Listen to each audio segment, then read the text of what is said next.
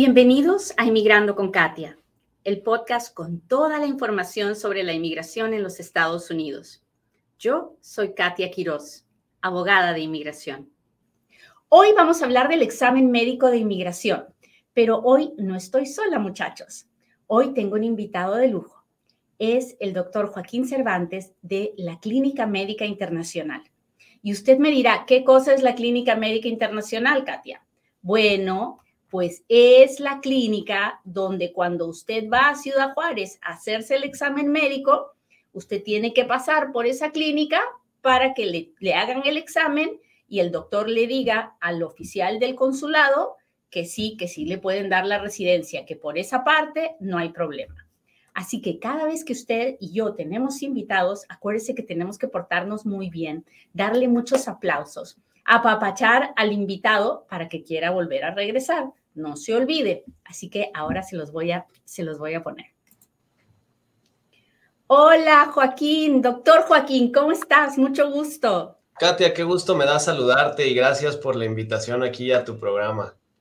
Pues yo estoy ah, muy, muy contenta de tenerte hoy en el programa porque este, este asunto del examen médico es una situación que nos causa mucha ansiedad a los inmigrantes, sobre todo porque no sabemos de qué se trata. Sabemos que tenemos que pasar por un examen médico, pero no sabemos ni qué, por qué, ni de qué. Así que antes de que me cuentes de qué se trata, cuéntame qué haces y por qué sabes tanto de este tema. Bueno, pues mira, lo primero y más importante es, eh, nosotros somos un grupo de médicos que eh, tenemos eh, un una misión muy específica de hacer exámenes médicos a todos los migrantes que están tramitando visas de residencia permanente, algunos que son visas de no inmigrante que requieren una evaluación médica, eh, algunos casos también de adopciones, etcétera. Y nuestro único objetivo y el más importante es saber eh, cómo está el estado de salud de las personas, darles eh, guidance para que puedan moverse durante su trámite y eh, obviamente si nosotros detectamos algo dentro del examen médico, pues darles orientación, información, pues para que se, se traten, se rehabiliten, etcétera, y puedan entrar a los Estados Unidos como lo marca la ley. Ok, entonces tú trabajas ahí, en Ciudad Juárez. Así es, estamos físicamente en Clínica Médica Internacional en Ciudad Juárez. Eh, somos eh, una clínica eh, de alto volumen en donde vemos estos exámenes médicos de migración, no solo para los Estados Unidos, también para Australia, Canadá, Nueva Zelanda, que también tienen eh, requisitos de migración y dentro de ellos pues está la realización de un examen médico. Ok, entonces, ¿qué tal, Joaquín, si me das un tour de cómo funciona todo esto? ¿Ok? Vamos a ponernos en la situación en la que yo tengo mi cita en Juárez la próxima semana y he sacado una cita para ir a Clínica Médica Internacional hoy día. ¿A qué hora tengo que ir?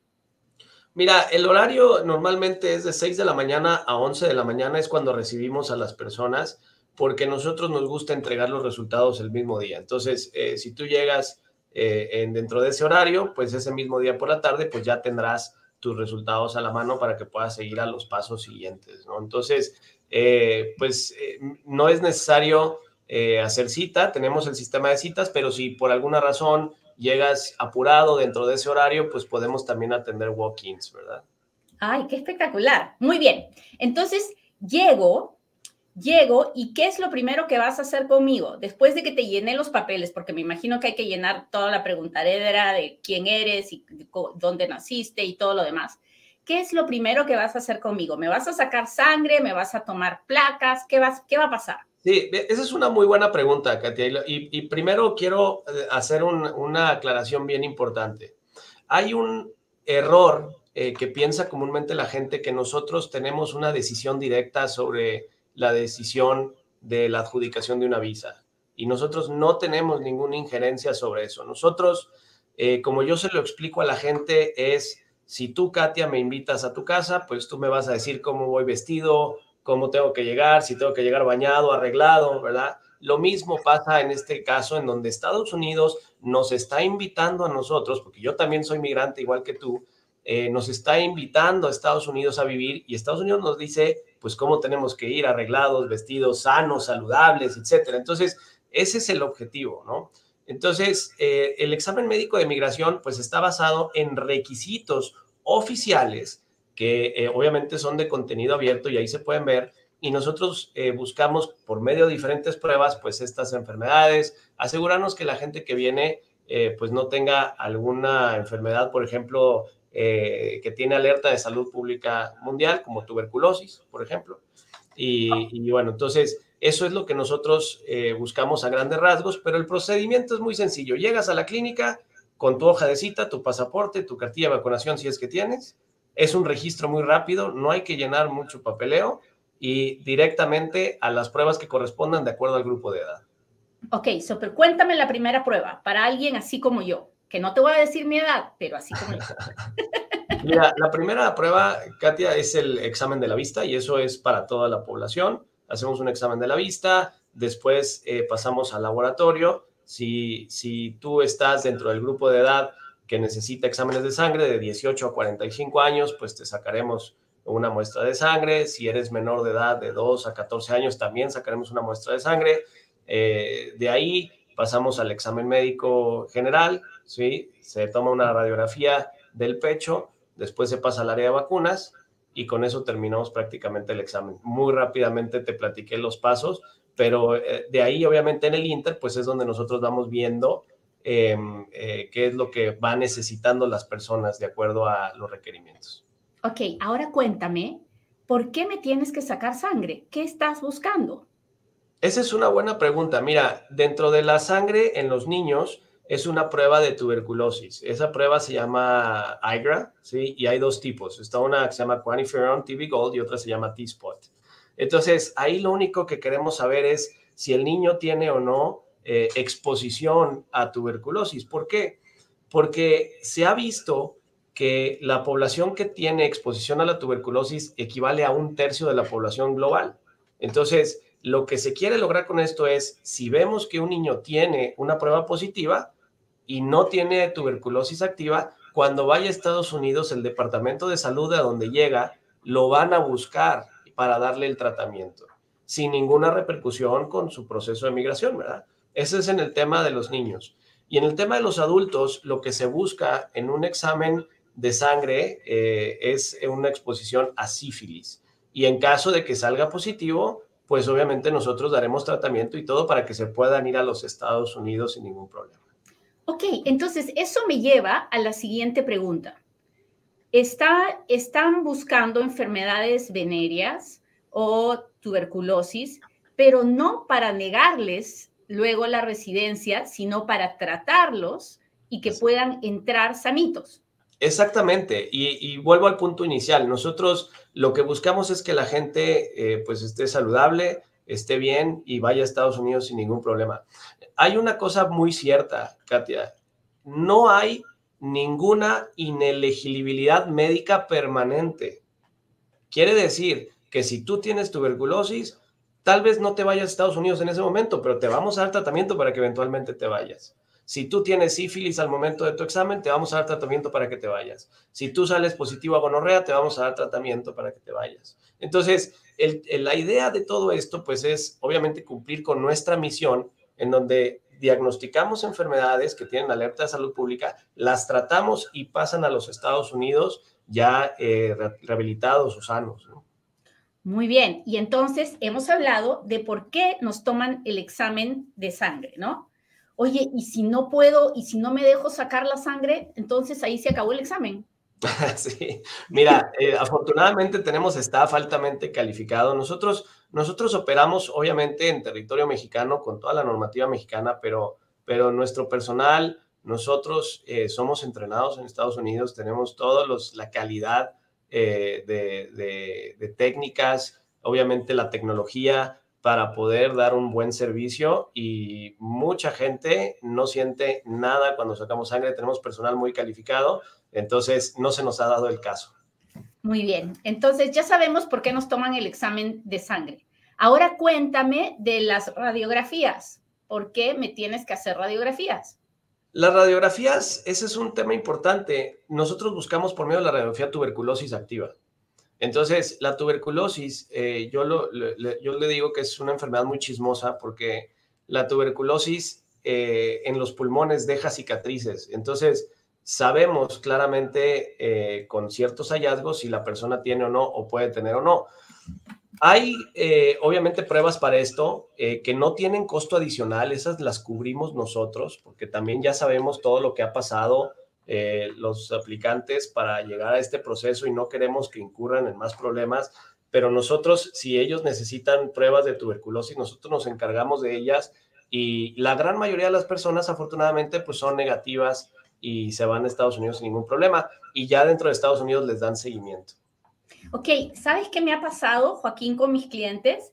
Que mi cliente va, le toman las pruebas, le encuentran una manchita y entonces le cancelan la entrevista en la, en la oficina consular hasta que ustedes hacen otras pruebas para asegurarse de que no hay tuberculosis activa y ese proceso, ¿cuánto tiempo puede durar?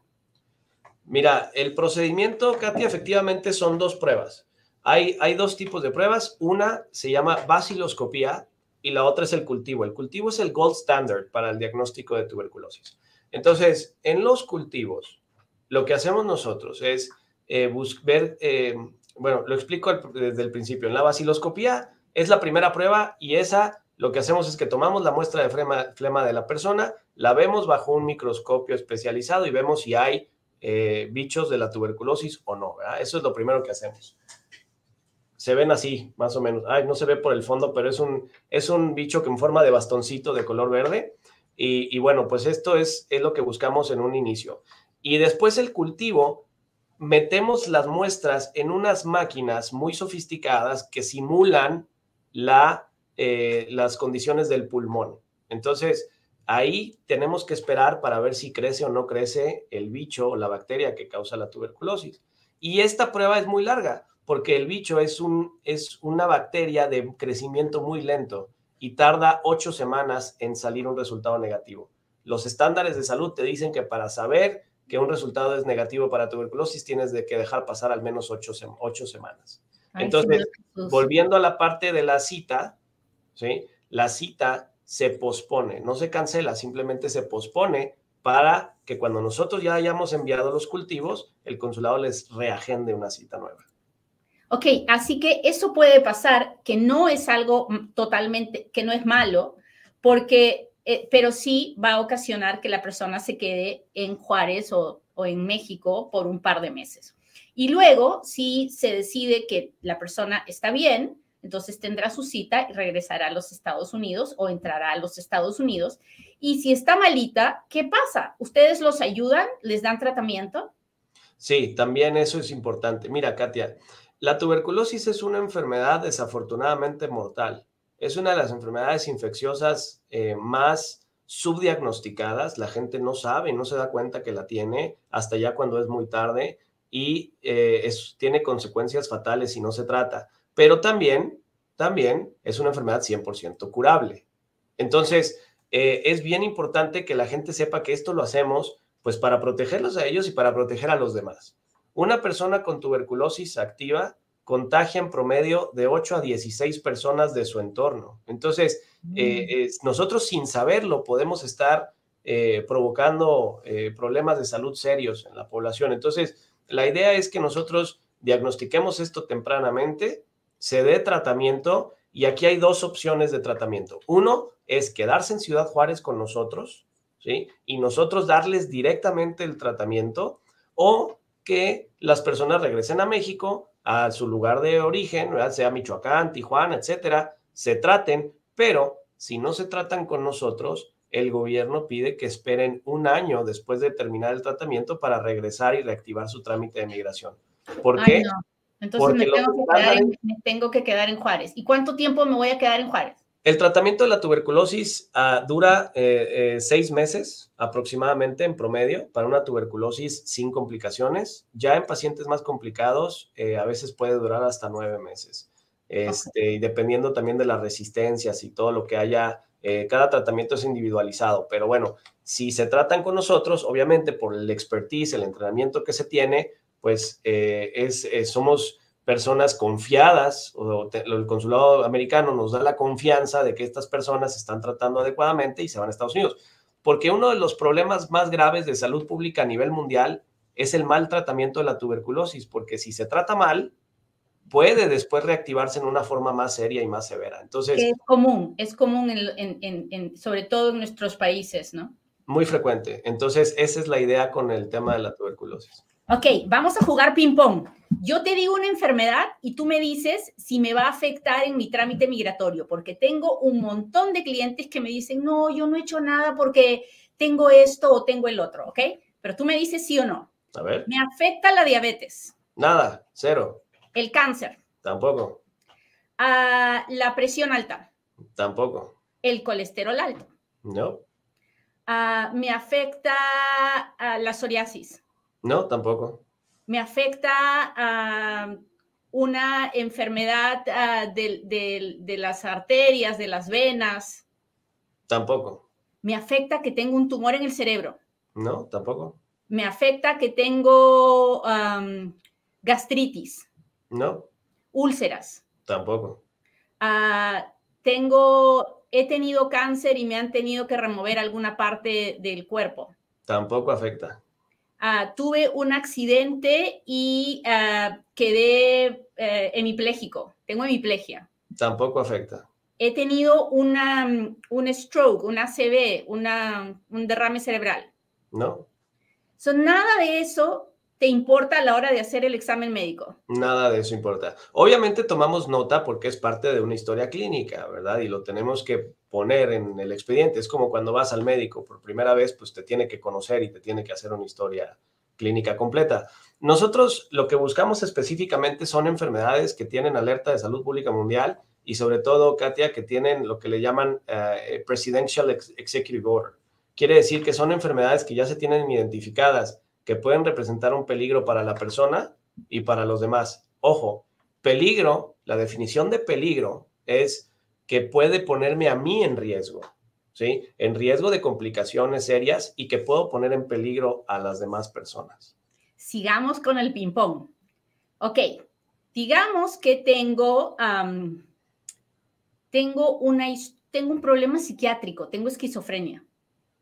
Tampoco afecta la única manera en la que podría, entre comillas, demorar un poco el trámite es que haya historial de harmful behavior. Harmful behavior, y sí lo quiero aclarar, es algo que puede poner en peligro mi integridad física ¿sí? y, y la integridad de los demás. Entonces, ahí, si se identifica que hay un harmful behavior asociado, aquí se les darán las instrucciones para acudir a terapias, acudir a algún tipo de tratamiento, etcétera, y después de que pase el tiempo determinado, dependiendo de la persona y del diagnóstico, se pueden ir a Estados Unidos sin ningún problema. Pero en términos generales, la, la, incidencia de harmful behavior es muy, muy mínima, porque normalmente la gente que viene aquí viene en bajo tratamiento. Ok, entonces vamos a quedar claros. Si tengo una enfermedad psiquiátrica, no, no, es, no importa para que me den la residencia siempre y cuando yo no haya eh, mostrado conductas agresivas, ¿verdad? Actualmente, así es. Si no le he hecho daño a nadie y no, y no soy capaz de hacerle daño a nadie porque estoy medicado, estoy llevando mi tratamiento, tengo mi enfermedad bajo control, entonces los Estados Unidos me va a dar mi residencia. Correcto. Ok, pero si yo puedo tener, puedo, tengo el problema, pero me siento muy bacán y no tomo mis medicinas y me muestro agresivo, alterado, entonces puede el, eh, puede, eh, el examen médico concluir que necesito tratamiento. Así es. Y todo es, volvemos a lo mismo, todo esto es meramente médico. Nosotros vamos a decir, esta persona necesita este tratamiento y este seguimiento. Y ya depende del consulado tomar la decisión. Ellos a fin de cuentas son los que informan. Nosotros le informamos a la persona qué es lo que le recomendamos, pero la decisión sobre la adjudicación de una visa cae totalmente en las manos del consulado. Sí, y yo lo sé, ¿sabes? Yo tengo 20 años haciendo esto y yo sé que los trabajadores de las clínicas médicas quieren quieren que todas las personas que pasan por ahí salgan felices y contentas y listas para su, para su examen de residencia. porque mientras más gente contenta vaya, más referencias tienen del lugar y, todo. Y al mismo tiempo, todos en esa, en esa clínica tienen la responsabilidad de hacer su trabajo de acuerdo a los estándares médicos. No se pueden desviar ni para la derecha ni para la izquierda, ni para ayudar ni para fregar a nadie. O sea, ahí están para hacer solamente un trabajo. Y lo entiendo, pero muchas veces nuestra gente se siente atacada porque las cosas no le salieron como quisieron, ¿no? Así que por eso estamos haciendo este programa hoy día y ojalá tengas tiempo para vernos más y, podamos ir detalladamente entre otras cosas, porque mira, voy a seguir con el ping-pong. Me dijiste que el problema psiquiátrico no si está bajo tratamiento. Ah, hablemos de ah, drogas si yo he tenido mi encuentro con las drogas, ¿es un problema? No. Y aquí voy a ahondar en esto. Acuérdense que todas las personas ¿sí? que han estado expuestas a las drogas y demás tienen que cumplir ciertos criterios para tener un diagnóstico. O sea, si tú eres una persona adicta, si eres una persona que tiene un eh, problema de abuso de sustancias, ¿sí? te vamos a pedir que te rehabilites y vamos a mandar nosotros la recomendación y ya el consulado tomará la decisión final. Pero nosotros únicamente cuando, cuando hemos visto que hay un patrón o que hay un diagnóstico, ¿sí? Ahora, hay una cosa bien importante, Katia. Nosotros somos médicos totalmente entrenados en esto. Tenemos, eh, obviamente, toda la tecnología.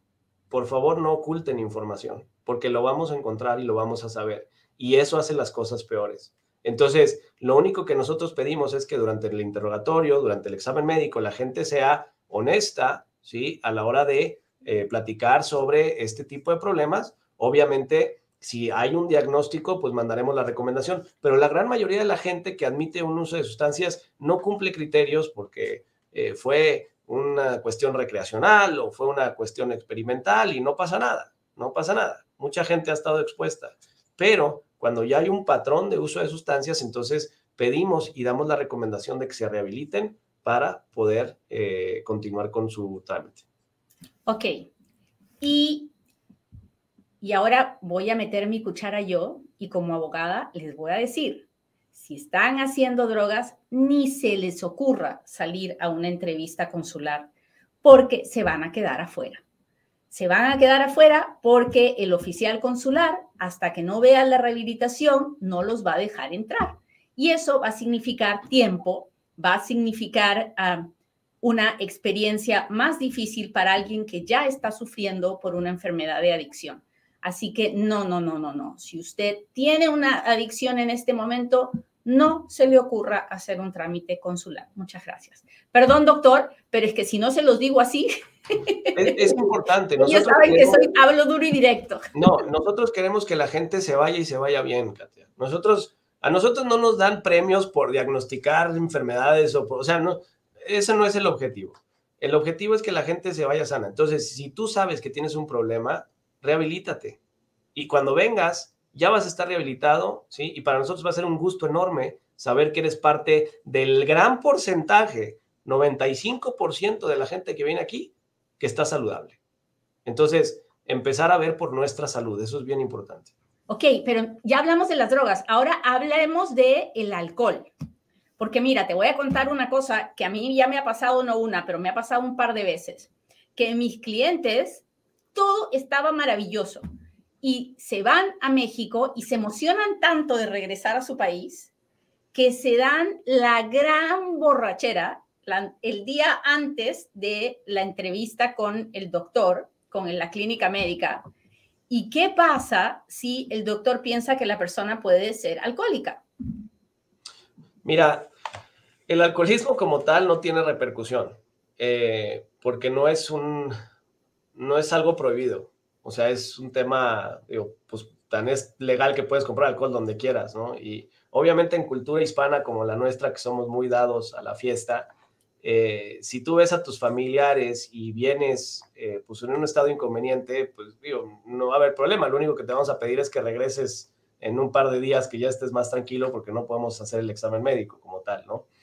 Pero esto es bien importante, Katia, y tú lo mencionaste en uno de tus videos si tú eres una persona que has tenido, ¿sí? DUIs, que manejas en estado de ebriedad, que has tenido problemas con la ley y además tienes alcoholismo, eso sí va a ser un problema. Y vamos a pedir que te rehabilites. ¿Por qué? Véanlo de esta manera. Es que nosotros, eh, y, lo pongo así en general para la gente que nos esté escuchando, y, y hablo por mí, porque como les dije, yo también soy migrante y también vivo en los Estados Unidos. Yo no quiero que una persona entre a los Estados Unidos y un día en estado de verdad tome el vehículo y mate a mi hija. Eso es algo que yo no quiero que suceda. Entonces, lo mismo pasa con la población en general. Entonces, si tú eres una persona que tiene abuso del alcohol, etcétera, y además tienes estos factores de problemas con la ley, problemas de manejar en estado de verdad y todo, vamos a pedir que te rehabilites y obviamente mandaremos el comentario al consulado al respecto y ellos tomarán la decisión final. Este tema es súper importante y súper interesante porque nadie es perfecto. En esta vida todos podemos, todos nos equivocamos y muchas personas se equivocan a través de estas formas, con las drogas, con el alcohol, con no tratarse un problema psiquiátrico. Y son razones que luego terminan arruinando este proceso. Pero si usted se entera antes de, puede prevenir, puede tratarse, puede rehabilitarse antes de hacer este trámite consular. Sí o no que el programa de hoy día estuvo re interesante, muchachos.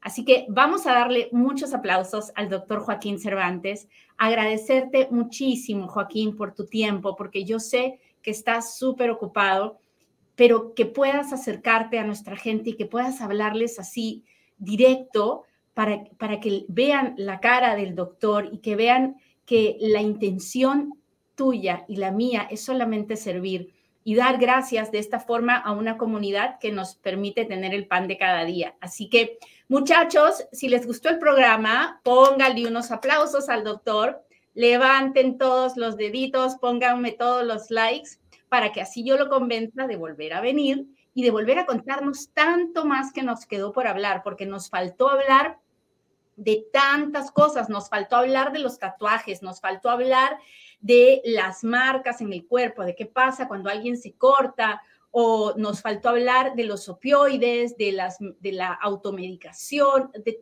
tantas cosas que pueden, eh, que son importantes y que pueden afectarnos. Así que, Joaquín, yo no sé si hoy día, mira, ni siquiera hemos podido hacer las preguntas de la gente, pero las voy a hacer en el Instagram y se las vamos a ir contestando.